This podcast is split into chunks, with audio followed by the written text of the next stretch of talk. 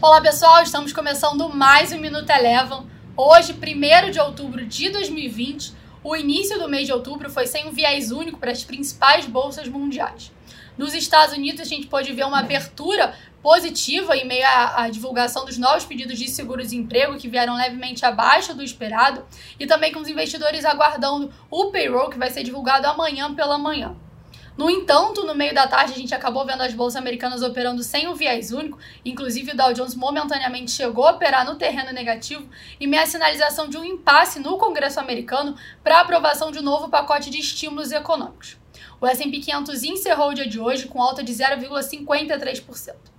Já que no Brasil o movimento foi diferente do que a gente viu nas bolsas americanas, o Ibovespa passou praticamente toda a sessão no terreno negativo, em meias incertezas fiscais, mas no meio da tarde acabou virando para o terreno positivo, puxada aí pelas ações da Petrobras, que tiveram uma melhora em meio à votação no STF pela venda das refinarias da estatal sem anuência do Congresso Nacional. Inclusive, essa votação acabou de terminar e, por maioria, o STF liberou o plano de vendas da estatal sem aprovação do Congresso Nacional. Petrobras PN hoje teve uma alta de 1,22% e o Ibovespa fechou com valorização de 0,93%.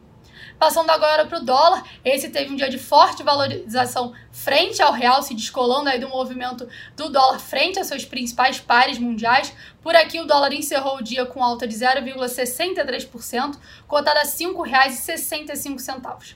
Vale lembrar que no acumulado do ano de 2020, o real é a moeda que mais se desvalorizou frente ao dólar. O Minuto Eleven de hoje fica por aqui. Se você quiser ter acesso a mais conteúdos como esse, inscreva-se em nosso site www.elevafinancial.com e siga a Eleven também nas redes sociais. Eu sou a Jéssica Feitosa e eu te espero no próximo Minuto Eleven.